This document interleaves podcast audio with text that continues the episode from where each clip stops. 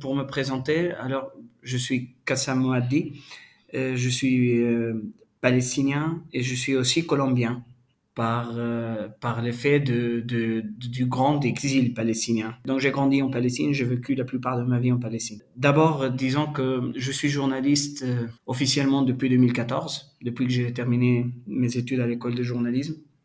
Mais à l'intérieur de moi-même, je suis journaliste depuis, depuis que j'ai 12 ans. Euh, quand j'avais 12 ans, la deuxième intifada a éclaté en Palestine. Euh, avant ça, moi, j'entendais parler de l'intifada comme quelque chose d'ancien, euh, qui s'est passé il, y a très longtemps. En 2000, euh, de coup, l'intifada est, revenue, mais elle était très différente de la première. Aujourd'hui, quand on parle de la deuxième intifada palestinienne, on parle surtout des, événements très très sanglants. On parle des attentats suicides, on parle euh, de, de l'invasion des chars israéliens à Ramallah, et le siège d'Arafat, on parle du siège de la Nativité. Mais euh, les premiers mois de l'intifada, vraiment, c'était les protagonistes, c'était la génération qui avait entre, entre 10 ans et 18 ans.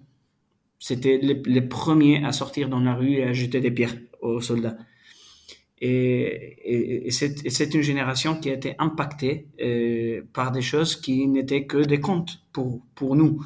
La première chose, disons que tous les gens de ma génération, euh, on a tous un point commun, un point déterminant qui nous a changé. C'était le jour de la mort de, de cet enfant de 12 ans à Gaza, Mohamed Abdurra, qui est devenu l'objet d'une un, polémique médiatique parce que le journaliste qui a diffusé ces images était Charles Anderlin, français qui travaille pour TF1 et après, comme comme c'était des images que les Français voyaient pour la première fois, pour beaucoup, et c'était très très très inquiétant pour les cercles pro-israéliens. Donc, il a dû faire face à des procès comme quoi c'était pas vrai, etc. Mais euh, pour nous, c'était un de nous, quelqu'un comme nous. Moi, j'avais 12 ans à l'époque. Et l'idée qu'un enfant, il est, caché derrière son père, et son père fait tout pour le protéger et il ne peut pas.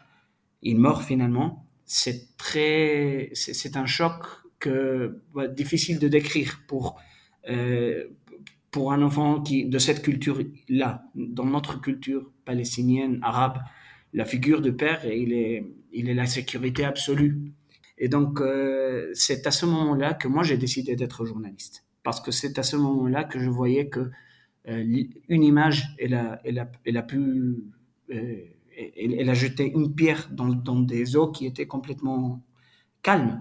Euh, en Palestine, ça se passe des choses comme ça, et on peut le dire parce qu'il a une image. Et, et après, j'ai vu les journalistes qui, qui couvraient les événements de la de l'intifada. Et c'est à ce moment-là que je décidais que ce que je voulais faire, c'est que c'est ce que j'allais faire.